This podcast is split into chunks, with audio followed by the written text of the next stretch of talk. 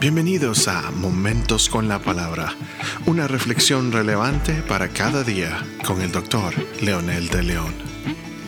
Saludos amigos y amigas, aquí estamos nuevamente con un episodio más de Momentos con la Palabra. En esta oportunidad queremos abordar ahora la tercera gran verdad que se encuentra en la escritura tocante a la salvación. El día de ayer estábamos mencionando que todos los seres humanos necesitan del arrepentimiento y necesitan el perdón para ser salvos de sus pecados y también para garantizar la vida eterna. Hoy necesitamos hablar de una tercera verdad y es que todo ser humano que endurece su corazón está expuesto a la ira de Dios. Lo que dice Romanos 6:23, porque la paga del pecado es muerte, mas la dádiva de Dios es vida eterna en Cristo Jesús, Señor nuestro. Esto vota todo argumento de que hay algunos que Dios va a salvar y que aunque no quieran, Él les va a imponer la salvación. Definitivamente, el corazón que es endurecido por su manera de pensar y de creer, definitivamente pierde la oportunidad de descubrir esa salvación preciosa. Algunos confunden la gracia de Dios pensando que una vez que recibimos a Jesucristo ya nada ni nadie nos puede separar de esa gracia. Esta idea confunde a la gente porque les hace creer que una vez en gracia, siempre en gracia. Les hace pensar que no importa lo que siga haciendo, si sigue pecando o haciendo cosas inmorales, de todos modos serán salvos. Pero la Biblia no dice tal cosa. Esa es una mentira que está llevando a la desgracia eh, a muchas iglesias, a muchas personas y a muchas sociedades creyendo de esa forma. La palabra nos menciona que el alma que peca va a morir el que hace, el que se hace amigo del mundo, el que hace amigos en el mundo, es enemigo de Dios. Y hablando del mundo, no necesariamente habla de las personas, sino de los sistemas corruptos que existen en él. Y así sucesivamente hay muchos pasajes que nos muestran que tenemos la responsabilidad de mantenernos en esa gracia. Otros piensan que eso es como pagar, pero no tiene nada que ver con pagar la gracia es que Dios espera que respondamos a su gracia. Por eso dice que necesitamos creer para tener vida eterna. Y esta palabra creer significa vivir en la verdad y en los valores del reino.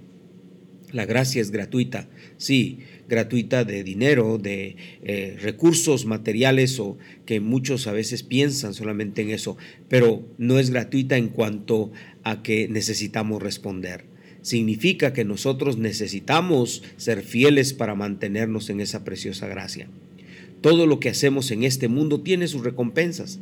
El pecado es parte de este todo que el ser humano practica. Por lo tanto, la recompensa, salario o paga del pecado es muerte. La muerte no necesariamente que eh, va a morir físicamente, va a dejar de existir físicamente.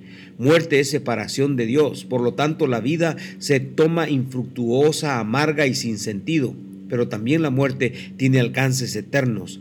Es para la eternidad, separados de nuestro Creador. Y lo más triste es que se irá a un lugar de tormento eterno.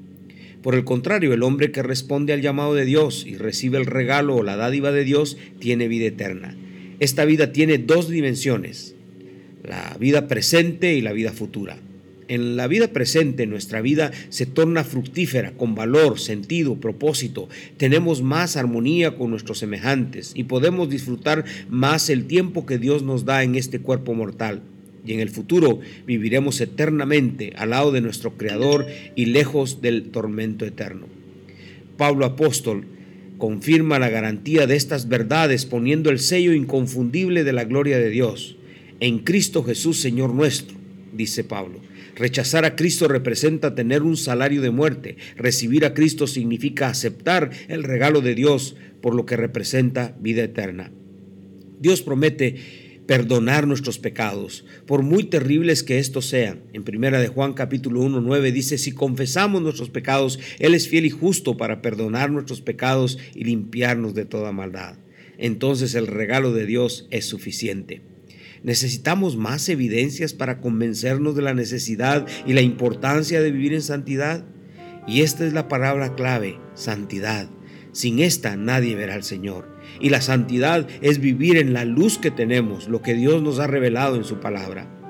¿Qué le parece si ora conmigo y le decimos a Dios, y usted quiere apropiarse de esta oración diciendo, amado Dios, en el nombre de Jesús, agradezco tu perdón, tu gracia redentora, y me consagro a ti pidiendo que tu Espíritu Santo me dé el valor y la decisión de guardar esta salvación tan grande.